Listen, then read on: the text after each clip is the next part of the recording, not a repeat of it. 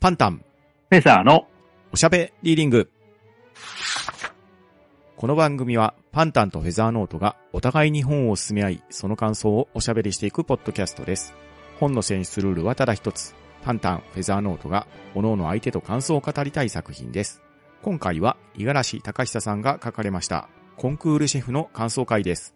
一体どのようなトークになるのでしょうかはい、改めまして、こんにちは、フェザーです。はい、パンタンです。よろしくお願いします。よろしくお願いします。あの、最近知ったんですけれど、はい。あの、マクドナルドのハッピーセットってあるじゃないですうか。ん、ありますね。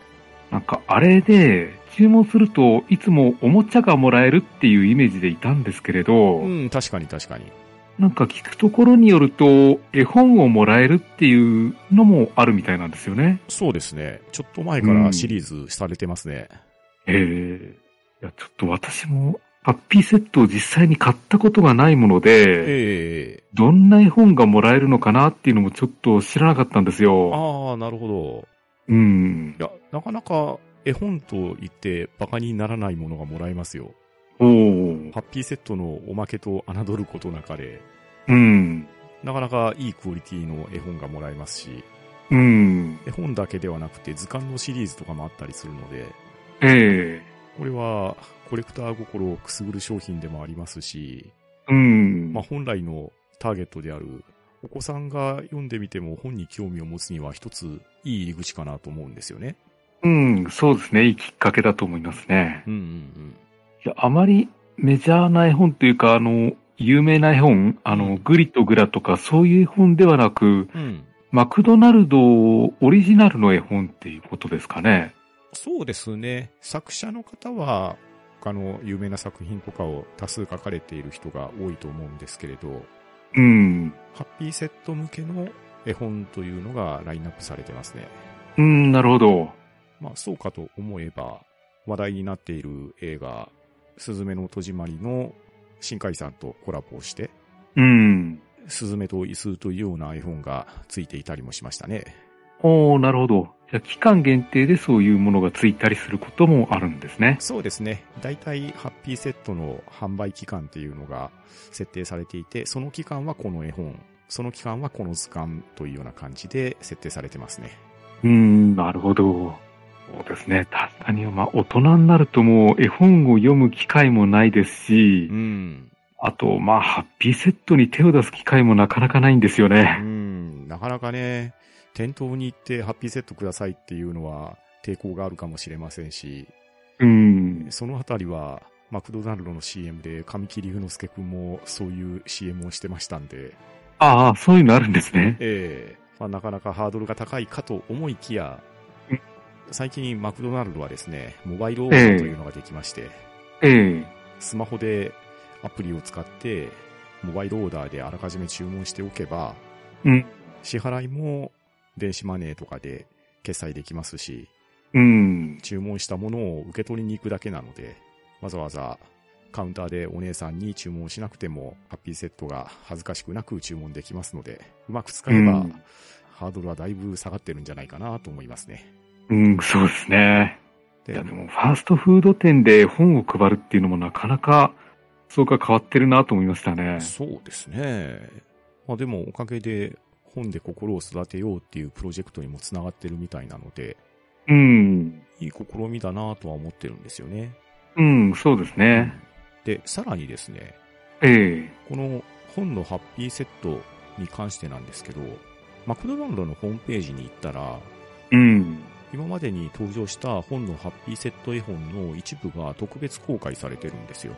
うん、なるほど。まあつまり、そのハッピーセットのおまけとして配布されていた絵本が、ブラウザ上で読めるような仕様になってまして、うん興味があるなと思う方は、マクドナルドのホームページを検索してアクセスしてもらって、本のハッピーセットについて少し調べてみると、あ、こんなクオリティの絵本がハッピーセットの付録になっているんだなっていうのが自分で確認できると思いますので、まあ、いきなりね、ハッピーセットを頼まなくても、どんなものかっていうのが試し読みできるような状況になっているので、もしよければね、こういったサービスも利用してみたらいいかなと思いました。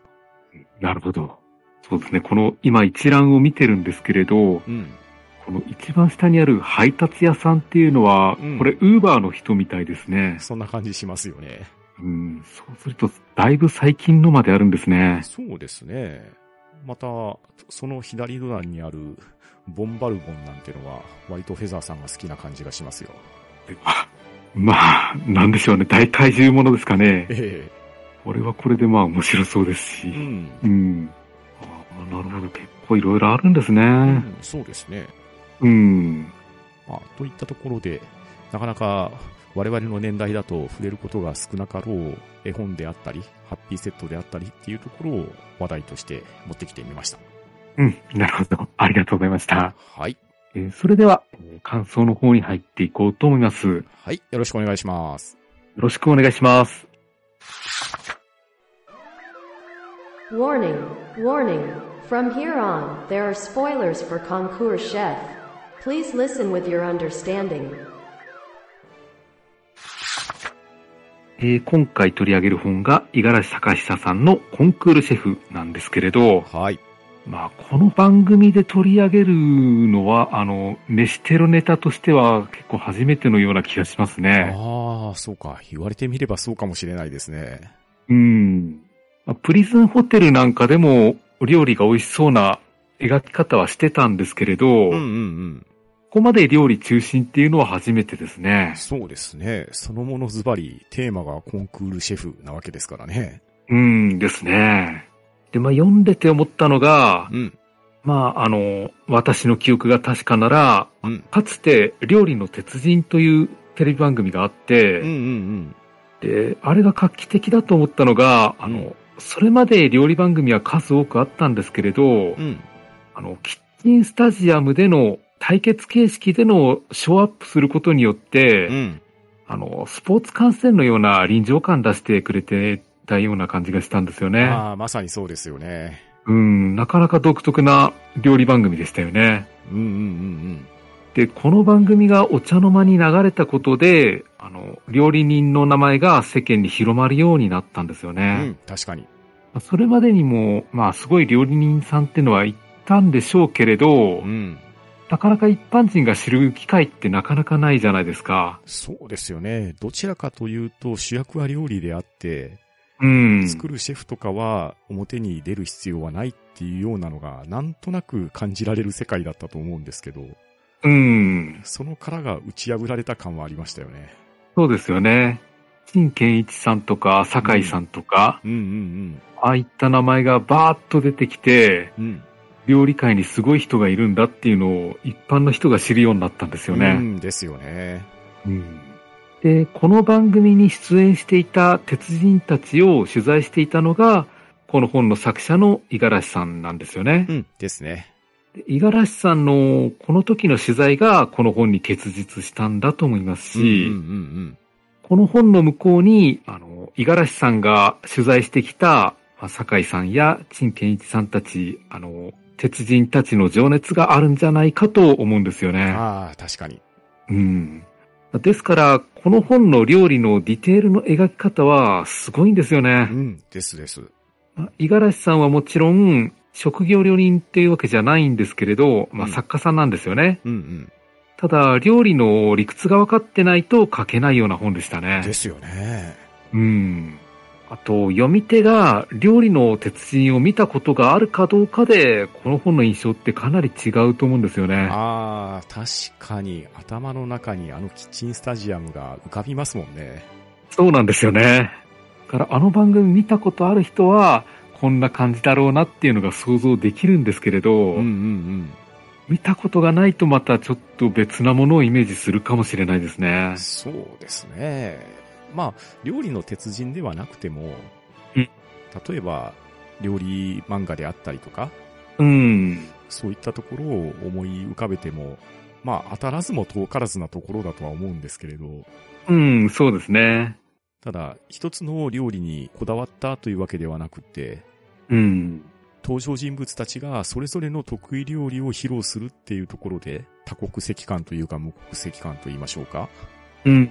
様々な種類の和洋折衷の料理を楽しめるっていうところでう、んそして当然ながらそれぞれの料理を作るには主義も異なるわけですし、こだわるポイントも違うと思うので、うん。そういうところを、まあ、まさに文章で楽しめるっていうような内容だったと思いますね。うん、そうですね。この、ショーアップされた緊張感のあるキッチンで考えながら料理をするっていう難しさが、うん。うん。あと、そうですね、加賀隆さんとあの、例のあの曲が頭に浮かぶと、この本さらに楽しくなると思うんですよ ね。 そうですよね。で、そしてこの本では、ヤングブラッドグランプリというテレビ番組の話になっていて、うん。一応テレビの企画ではあるんですけれど、うん優勝すれば料理人としては栄誉が与えられますし、はい。うん。あとは何でしょうね。まあ、名声ですかね、やっぱ目的は。まあ、名声もありますし、今後の料理人としての活動を広げていくっていうところも、道に乗っかることができるというところですよね。うん、そうですね。料理人歴10年未満の新人さんを発掘するためのコンクールでして、うん。まあ新人が一躍有名になるチャンスなんですよね。ですね。まあ、お笑いで言うと M1 グランプリみたいな感じですかね。ああ、そうですね。賞レースっていう意味では、まさうに、ん。例えは適切だと思います。ですよね。まあ、今では M1 は15年目まで出場資格あるんですけれど、うんうん前までは10年目まででしたし、うん。うん。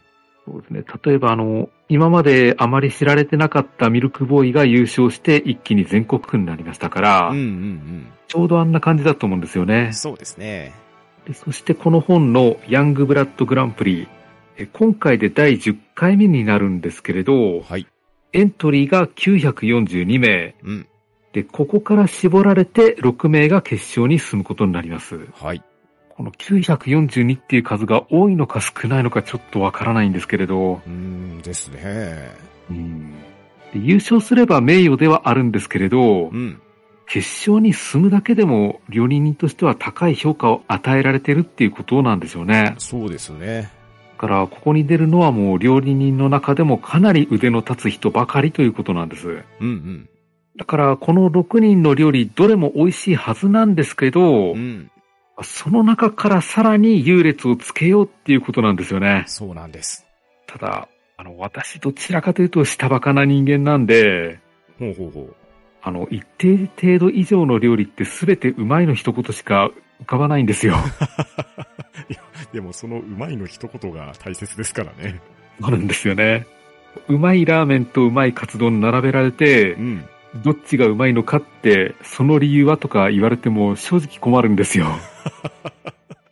食レポってなかなか大変ですからね。大変ですよね。なんだかよくわかんない単語を使わないといけないじゃないですか。そうそう。口に含んで、含んだ途端に、これは芳醇なとか言われても、はうんあって話ですからね。そうそうそう。だから食レポ専門の人ってのもなかなかすごいですようね。ん。まあ、そのあたりは、山岡さんとか貝原雄山は長けてるとこですけれど、うん。まあ、見てる側からしたらね、食べた瞬間、うまいぞって光線吐く方が説得力はあるんですけどね。そうなんですよね。ですから、ジャッジする方もかなりのグルメなんじゃないかなと思うんですよね。そうですよね。食べただけで、一体どこのものなのか、どういった手が加えられているのかっていうのが分かるぐらいの舌を持ってないとダメってことですからね。そうなんですよね。で、そこで、えー決勝出場の6人を紹介していきますけど、はい。えーチャレンジ順に行きます。はいまず1番が川淵玲奈さん。うんこの方、フレンチの専門の方で、うん。えお店がラ・フルール銀座というところのスーシェフという方みたいですね。はい。で、スーシェフっていうのが、正式に言うと、スーシェフ・ド・キュイジーヌとも言われていて、うんうん。副料理長みたいな立場みたいですうね。ん。で、この方の父親が有名な料理人で、うん。現在は父親の店で副料理長をしています。はい。で、親のひいき目で副料理長を務めているわけではなくて、うん。まあ料理の腕もかなりのものがあるみたいなんですよね。そうですね。ただ、お嬢様育ちのせいか、まあ、高圧的だとか、わがままとか言われてます。そうですね。であと、ティーン向けのファッションモデルをやっていたこともあるので、うん。まあ、ルックスもなかなかいいんでしょうう。んでしょうね。うん。で、レーナが出場したのは、女性料理人の地位向上のためということみたいでう、ん。実際今の料理界では、男性優位の状況が続いているのでう、んうんうん。優勝して料理に性別の差はないということを示したかったみたいですね。ですね。で、そして2番が、えー、帝光年さん。はい。中華の人で、お店が広島の宝伝堂というところで働いてるみたいです。はい。でこの方がなかなか自己主張の強い人で、うんうん中卒に、中卒で料理人になになって、うん。うん。横浜の中華街でしばらく働いていたんですけれど、うんうん。店を転々と移って、えーそこから静岡、名古屋と西に移っていって、今は広島で働いてるみたいです。はい。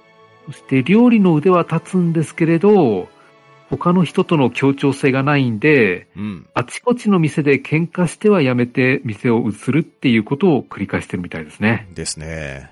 で、3番目が里中海さん。はい。ポルトガル料理の専門家で、うん。え長崎のリーバンという店で働いてるみたいです。はい。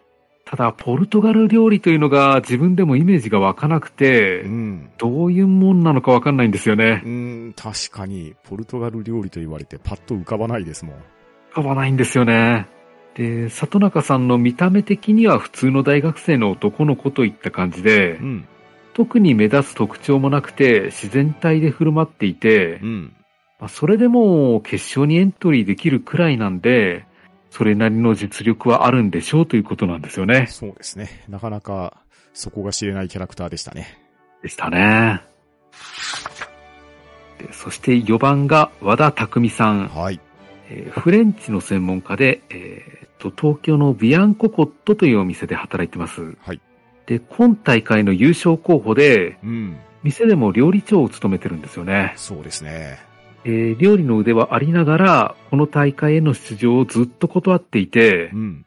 で、料理を研究して今大会のへの対策をしっかり立てて戦略を練った上で、満を持しての出場なんで、うんうん本人もかなり自信がありそうだし、うん。うん。誰が見ても優勝してもおかしくないっていう感じの人なんですよね。そうですね。優勝するために参加したようなところがありますよね。うん、そうですね。そして5番が山品ひとりさん。和食の方で、うんえー京都の味京というお店で働いています。はい。でこの方が今大会最年長のチャレンジャーで、うん。ずっと家電量販店で働いていたんですけれどう、ん。 40歳の時に脱サラして料理人になったということですね。はい。ただ奥さんも子供もいるのに、40歳で脱サラってなかなかできないですよね。そうですよね。ちょっと思い切りが必要だったんだと思うんですけれどうん、うんでそして入った味京という店もなかなか過酷な修行で知られてる店うでん。う、ん。給料なし、休みなし、無理も当たり前という、うん。三なしの修行をさせられるんですよね。そうなんですよ。ですからかなりの覚悟を持っての転職をしてきてう、ん。根性も座ってるんだろうなっていうのが想像できるんですよね。うんですよね。で、6番が朝倉薫さん。はいこちらがイタリアンの方で、うん。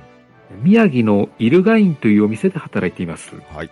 えっ、と、小柄で高校生みたいに見える薫なんですけれど、うん。えー伝説のイタリアンシェフ滝沢修二のもとで4年修行してきたと。うん。で、薫は友達の直子を伴っての出場になります。はい。でこの直子との付き合いも結構長いみたいで、うんうん小学校の入学式で隣に座っていたのが直子で、うん。うん。それ以来ずっと友達でいるっていう、なかなか仲のいい二人なんですよね。ですね。でそんな6人の戦いなんですけれど、はい。個人的には山品さんを応援したくなりますね。ああ、わかります。うん、おっさん頑張れって思います。ううん。んですよね。でちなみに、この大会というか、この小説の舞台になるのが、2022年の11月なんですよね。はい。まあ、ちょうど今年の11月なんで、うん。ですからコロナ禍の状況も書かれてるんですようね。ん、そうですね。昨年までは無観客で大会をやっていたらしいんですけれど、うん。今年は感染対策をした上で、有観客で開催することになったと、うんまあ、このあたりが現在的だなと思いましたね。そうですよね。でそして今回の大会の料理のテーマなんですけれど、はい。 10年ぶりに会う友人との夕食、その一皿ということなんですけれど、はい。まあなんとも漠然としていて、正直捉えづらいテーマだなと思いましたうね。ーん、そうですよね。受け止め方、表現の仕方でだいぶ幅ができそうですよね。 そうなんですよね。なんか適当に料理作って、後付けでなんか説明するっていうのでもありなような気はするんです よね。まあ確かに、うまく説明できればそれでもいいような気はしますね。そうなんですよね。まあそれこそ料理人の解釈次第かなっていう気がしました。うん。料理食べる側からすると、10年ぶりに会う友達とどんな店行くかっていうとう、ん。ぐずぐず話しながら長いできる、うん、駅前の沖縄居酒屋かなって思うんですけれど、なるほど、なるほど。うん。で、このテーマでどんな料理を作ってくるかも見どころなんですけれど、うん。まあ、面白いのは登場人物の年齢も来歴もバラバラなんでう、ん。まあ、10年ぶりの友人とは言われても、うんうん。あの10年前高校生だった人もいれば、えー10年前家電量販店の店員だった人もいるんで、はい。イメージするのもバラバラなんですようね。んですよね。で、テイさんは、テーマが何だろうが、うまいものを作れば文句ないだろうという強気な姿勢なんですよね。ですね。彼らしいですね。うん。まあ確かにうまいもの食べて文句言う人はいないだろうなっていうのは感じるんですよね。うん、まさに真実ではありますよね。うん。でそして、えー大会の前日、会場のキッチンコロッセオを一応一通り見学できるんですよね。うん、ですね。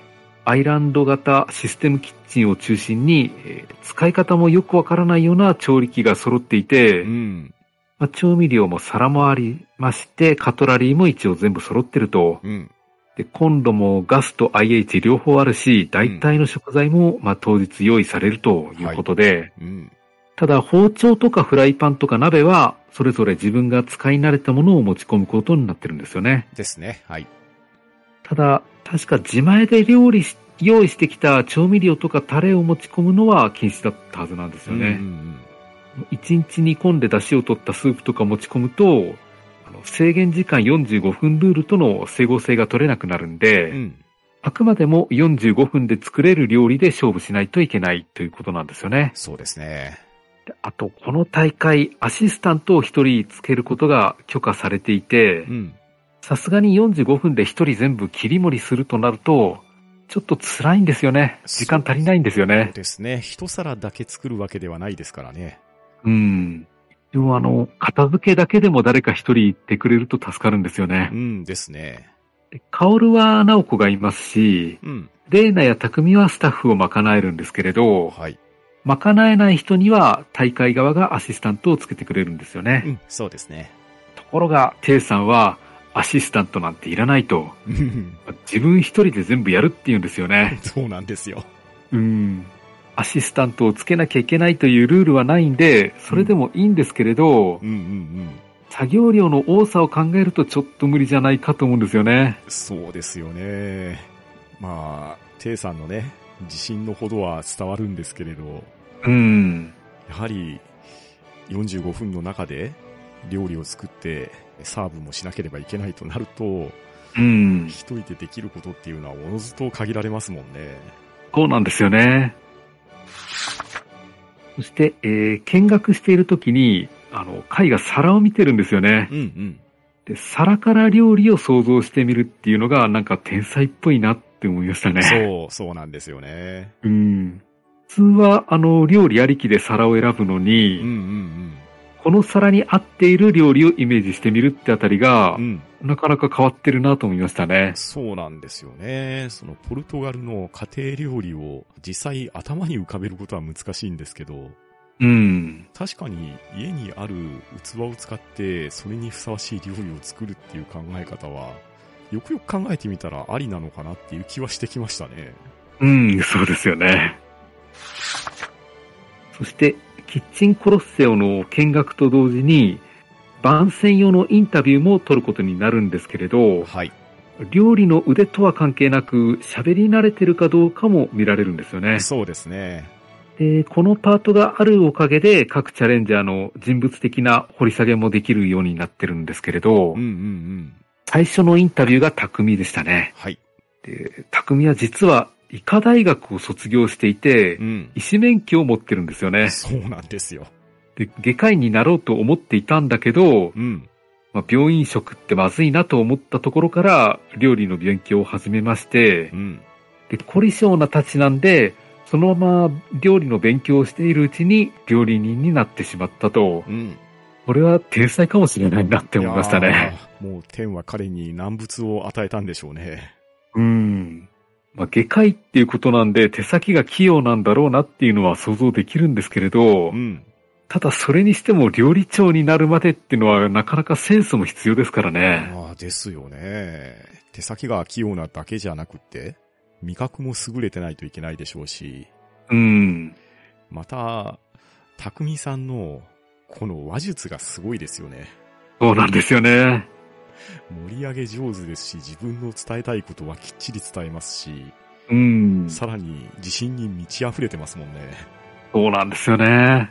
いや、さすが優勝候補って思いますね。うん、ですね。うん。そして次のインタビューがテイさんで、うん。なかなか喧嘩越しのインタビューでしたね。うん、そうですね。もう、いつカッカッカって笑うか、心配でしょうがなかったですね。そうでしたね。俺が勝つ当たり前のことを聞くなといった感じでしたけど、うんうんうんうんただインタビュー終わってみると、テイさん自身はちょっと強気で行き過ぎた、誤解されるかもしれないと反省してるんですようねん。。 そうでしたね。うん。ただ、あの、番組プロデューサーは喜んでると思うんですよねい。やー、こんな美味しいキャラクターはなかなかないですよ。ないんですよね。しかも天然もんですからね。そうそうそうなんですよ。全員行儀のインタビューが続くとう、ん。あの、強気の人がいた方がうん、テレビショーとしては盛り上がるんですよねで。すよね。。うん。まあ、そんな反省して山科さんにちょっと謝るテイさんがなんか可愛いとこあるなと思いましたね そうですね。こういうキャラクターは勝っても負けても美味しいですからね。美味しいですよね。まあもしこれが長いテレビシリーズだったら、あの、終盤にテイさんはいじられキャラになってると思います。そうですね。でテイさんなかなか苦労の多い人生を生きていて、うん。そのせいもあって人を信用できなくなって、アシスタントもつけたくないような感じでしたね。そうですね。どうしても就職先で先輩と揉めたり、同僚と揉めたり、うんまたやりたくないことをやらされるっていうところで反目しちゃうんですよね。うん、でしたね。でも、そのおかげで、中国料理っていろんな種類があるわけじゃないですか。うん。で、彼はその八大中華っていうのを全て修行したっていう、怪我の巧妙みたいなところもあるんですよね。これがすごいですようね。ん。転んでもただじゃ起きないですね。うん。大抵中華料理って必食単に考えちゃいますけど、うん。実は結構いろいろ種類があるんですよね。そうですね。えー続いて山科さんのインタビューでした。はい。えー山科さんは中身は普通のおじさんなんで、うん。インタビューに慣れてなくて完全に緊張してましたね。そうですよね。 18年サラリーマンをしていたけどう、ん。会社が人件費削減のためにロボットを導入すると、うん。山科さんが異動になってしまうんですよね。はい。で納得のいかない人事の下りで、あの、大半の三読者は共感してくれると思うんですよ。うんうんうん。でそんな山科さんが仕事を辞めて味教に入るまでのかなりの葛藤もあったと思うんですけど、うんですよね。で、味教に行ってすぐ入れるわけでもなく、うん。 3ヶ月通ってようやく入れたって言うんですよね。うんですね。で、しかも入った後、20代の若い人たちに混ざって40代のおっさんが修行するわけですからう、ん。えーしかも厳しい立ち仕事で手に結構やけどもしてるんですよね。そうですよね。心が折れそうになる感じなんですけれうど、ん。若い人たちに気を使ってもらってう、ん。まあなんとかやってこれたみたいなんですよね。そうですね。まあ、これも、山科さんの人となりと穏やかさっていうところが、だいぶ得をしてるところはあるんじゃないかと思いますけどね。ですね。まあまあ、優しいおっさんだというイメージはありますね。うんですよね。うん。で、次がレーナのインタビューなんですけれど、はい。まあ、モデルをしていただけあってカメラ映えするんですよねう。んですね。もう黙って座ってるだけでも画面が持つとう、いうんうん。ことなん。で、うん。で、父親が有名な料理人というのは、料理人にとってプラスになるかと思えば、うん。むしろレーナにとってはコンプレックスになるようでうん。う、ん。父親と比べられたくないし、うん。うん。親の七光とも言われたくないんですよね。そうですよね。どんなに自分の実力があっても、目減りして見られちゃいますよね。うん。で、スーシェフの立場も、見習いから始めまして、自力でなんとか勝ち取ったんですよね。うん。そうなんですよね。そう。ですから、お姫様のイメージがあったかもしれないけど、うん。実は努力型の天才だったんですよね。そう、そうなんですよ。でも、天才であることは間違いないですし、う。うん。秘めたるものも恐ろしく高い人なので、うん。それを周りに見せたくないんですよね。そうなんですよね。この大会で勝って、料理の腕は男女同等であるということを示したかったとうん。いうことで、えー多分、レーナにしてみれば、決勝出場の男女比が4対2になってるのも、じくじたる思いがあるんじゃないかと思います。そうですね。女性料理人がもっと決勝に出てきてもよかったんじゃないかとうんいう気持ちはあったと思うんですよね。うん。えー次が里中海さんのインタビューなんですけれど、はい。この大会で決勝に残る料理人は、ある程度名前が知られている料理人なんですけれど、そうですよね。大体有名なお店に所属されている人が多いんですよね。うん。ただ、里中海さんだけは全く知られてなくてう、ん。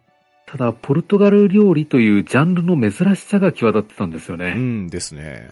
インタビューでも全然緊張してなくて、うん。あくまでも自然体でした。うん。本当に緊張感がないと言ったら言葉は悪いですけれど、うん。そういう意味では物おじしない人ですよね。でしたね。海は、あの、子供の頃から海外を転々としていて、ん。えースペイン、モロッコ、ブラジルと移って、うん。えー12歳でポルトガルで定食屋の仕事を手伝うようになったと。うんですね。地球上の移動距離はなかなかなもんですよ。ですよね。で、一旦長崎で大学に入ったけど、また海外をあちこち回っていて、最後にまた長崎に戻って母の定食屋で働くようになったと。はい。だから他の出場者と違って、学校とか料理店でしっかりと料理の勉強をしたことはないんですよね。そうなりますよね。うん。完全に自家製の料理なんですけど、うん。それで決勝に来られたというのがなかなか不気味に思えてくるんですよね。そうですね。一体何が出てくるのかっていうのが、ちょっとよくわからない怖さがあるんですよ。確かに、ポルトガル料理、パッと思いつかない分、出てきたものが何なのかっていうのは期待させられますよね。ですよね。最後にカオルのインタビューなんですけど、はい。喋り慣れてないんでガチガチに緊張していて、うんうん正直何を話したのか自分でもわからなくなってるんですよね。 うん。そうですね。かなり舞い上がってますよね。うん。ですからこの本にも大して記述はないんですよね。うんうんそしてインタビューも見学も終わった後、番組が用意してくれたホテルに戻って作戦会議ということになるんですけれうん。ど、はい。えー山科さんは番組が用意してくれたアシスタントと顔合わせしていましてう、ん。山科さんの方がずっと年上なのに、まあうん腰が低くて、むしろかなり弱気なんで、うんうんうん。アシスタントになった伊藤さんが励ましてくれるという感じでしたね。そうですよね。でそれと逆なのが、テイさんとアシスタントの顔合わせなんでう、んうん。小ぬきさんという方がアシスタントについてくれるのに、テイさんはいらないと言って取り付く島もないんですよね。そうなんですよ。で、テイさんもアシスタントがいてくれた方が助かるって理屈では分かってるんですけれどう、ん。ただ、他人を信用できないんですよね。そう。いてもいいけど、全部自分でやるぐらい言ってますもんね。そうなんですよね。小ぬきさんを追い返すんですけど、ただ、小ぬきさんがいい人なんですよね。そうなんですよ。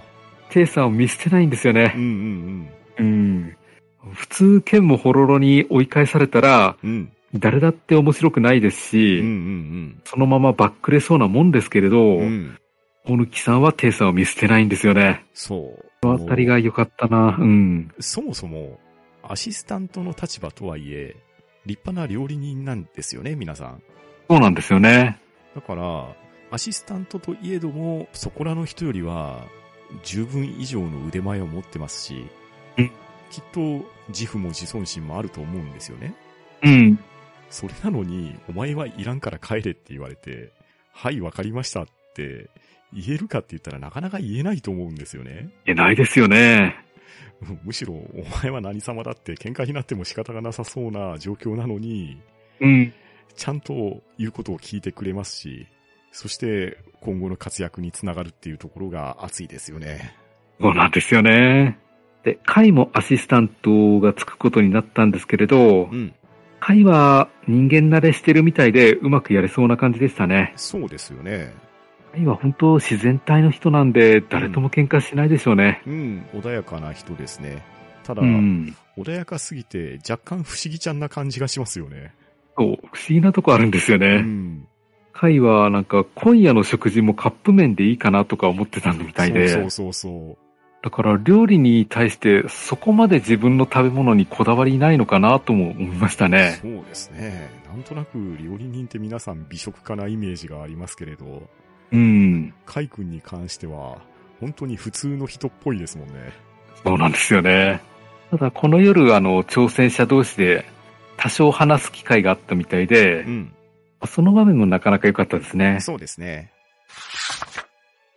そして翌日になりまして対決が始まるわけなんですけれど、はい。まあ、ここまで読んできた自分の予想でいくと、うん。まあ本命は何と言っても和田匠さんですね。そうですよね。で対抗で川淵玲奈さんですね。ああ、確かに。で、穴が山品ひとりさんでうん、うんで大穴で里中海さ、うん。うんん。で単穴で朝倉薫さ、うんん。で、連下で低光年さん。なるほど。こんな予想ですね。ああ、大体そんな感じになりそうですよね。うん。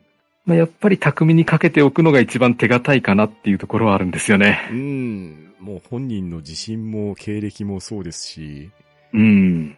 大会的にも大本命ですからね。そうなんですよね。でさて、こっからがあの一番の読みどころの料理シーンなんですけれど、はい。あの、レトリックではなく理屈で料理の美味しさを表現してるっていうのがすごいんですよね。ん、ですよね。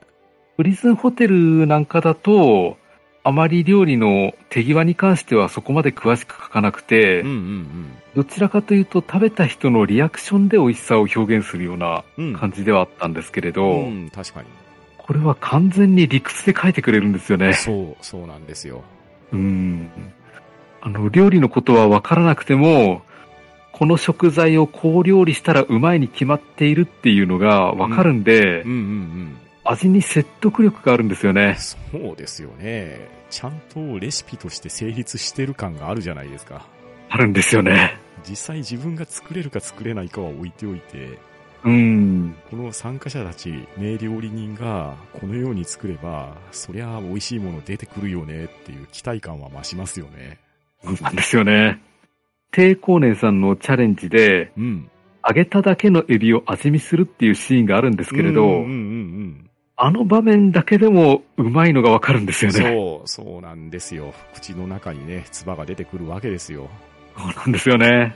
あの6人の性格を書き分けるのも見事ですし、うんうん6人の料理を書き分けるっていうのも見事なんですようん。うね。んですよね。で料理シーンをここまで丁寧に書き込んでおきながら、うん。飽きさせずに読ませる力っていうのもすごいなと思いましたね。本当に力ありますよ。うん。で中でも良かったなって思うのが、低光年さんとおぬきさんのうん。タッグですね。そうですよね。結局見捨てないで手伝いに来てくれたんですよね。そう、そうなんですよ。で料理しているうちに、あれ、おぬきさんを信じていいのかなっていう風にう、ん。平光年さんの気持ちがだんだん変わってくるんですよね。そうそうそうそそういったドラマも盛り込まれてるあたりがなかなかいいなって思いましたう。ね。そうですよね。うん。6人それぞれのバックストーリーがしっかりしてるんで、うん。誰が勝っても物語として成立するんですようね。ん。ですよね。例えば、匠が勝ったら圧巻の横綱相撲だったという感じはしますし、うんうんうん。レーナが勝ったら、あの、女性の地位向上のための戦いという、うん。この一歩前進のような話にもなりますし、うん。あと、山科さんが勝ったら、おっさんでも夢を終えるという希望の話になりますし、うんうんうんあと、甲斐さんが勝ったら、違法人の無欲の勝利っていう感じでうすん。うね。ん。で、薫が勝ったら、東日本大震災から友達と力を合わせて生きてきたっていう、そういう友情の話になりますし、そうですよね。そして、テイさんが勝ったら、えー差別に屈することなく自分の料理を信じてきた勝利っていう、うんまあ、どういう終わらせ方をしてもありだなって思ったんですようん。ね。そうですよね。でそこで難しいなと思ったのが、最終審査、ジャッジなんですよ。はい。ここまで説得力のある書き方で料理を表現してきたんでう、ん。当然ジャッジも説得力がないと読者納得しないですようね。んですよね。 こっちの料理の方が美味しかったとか言われても、読み手には全く伝わらないんですよね。確かに。うん。だから、読み手に納得のいくジャッジは書くのが難しいんじゃないかと思ったんですけれどう、ん。これもきっちり書いてましたね。そう、そうなんですよね。どういう理由で採点がさなされたのかっていうのがしっかり示されていて、うん。なるほど、この人の勝ちだなっていうのは納得感ありましたね。そう、そうなんですよね。しかも、その理由を、ちゃんと説得力あるものにしたのは、うん。やはり五十嵐さんのこの緻密な書き方っていうところがベースにあっての仕事だと思うんですよね。そうですよね。いや、だから、独母感は本当に楽しいものを読んだっていう気持ちでしたうん、ね。本当にね、全編通してね、楽しいですね。うん。登場人物、なんか多少ぶつかるようなところはあるんですけれど、みんないい人なんですよね。そうですよね。やはり、料理というジャンルのグランプリなんで、うん。当然みんな優勝を目指しているわけではあるんですけれど、うん。料理人として同じ舞台で戦うっていう切磋琢磨の部分が見えてくるじゃないですか。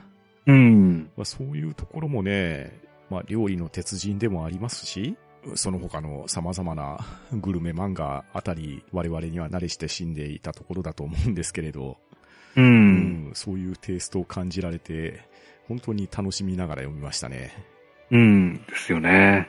あと、読んでてお腹すきますね、これ。そう、そうなんですよね。すごいですよね、文字で飯とるって。うん、すごいですよね。やっぱり味が想像できちゃうんですようね。ん、そうなんですよ。うん。この6人の料理でどれ食べたいかって言われるうと、ん、そうですね。まあ、GBA も捨てがたいですけど、抵抗姉さんの料理食べてみたいんですよね。やっぱり思いますよね。思うんですよねう。ん、あの刺激的な料理っていうのは、一口食べてみたら、え絶対インパクトあると思うんですよね。そう、そう、美味しいに決まってるんですよね、うあれは。そうそうそう。うん。いや、まあ、どれ食べても美味しいにも測ってるんですけれど、うん。うん。なんでしょうね、あの、圧倒的な火力と油と香辛料の感うんじ。そうそうそうそう。あーやっぱりイメージ通りの中華って感じじゃないですか。そうなんですよね。いやー、これは本当に続編書いてほしいですね。ああ、ですよね。キャラクター同士の絡みも、この先、少し期待できそうな展望ありましたもんね。うん、そうですよね。ですから、次回のヤングブラッドグランプリの話でもいいですし、ん。あの、なんかこの後アジア大会もあるみたいなんで、うんうんアジア大会の話でもいいんうん。で、うんうん。書いてほしいなとは思いますね。ああ、思いますね。また、今回のそれぞれの登場人物のその後であったり、うん。前日談であったりっていうサイドストーリーの短編とかも楽しめそうな感じがしますね。こうまだ広げられるんですよね、この世界う観。んですよね。うん。やろうと思えば、あの、韓国料理の天才とか、うんタイ料理の天才とか、うんうん。出せそうな感じはあるんで、ですよね。うん。ですから可能性はまだまだありそうですよね。うん、絶対あると思いますね。それでは、といったところで、今回コンクールシェフの感想をお届けしました。はい、ありがとうございました。ありがとうございました。そうしますと、次回は、全裸デカチャーリーの感想になります。はい。番組へのご意見ご感想は、ツイッターハッシュタグ聴読か、 gmail おしゃべりーディングアットマーク gmail.com もしくは、ポッドキャストエピソードの詳細より Google フォームへの投稿をお待ちしております。そしてこの番組では皆様からおすすめの本や作家さんなどを募集しております。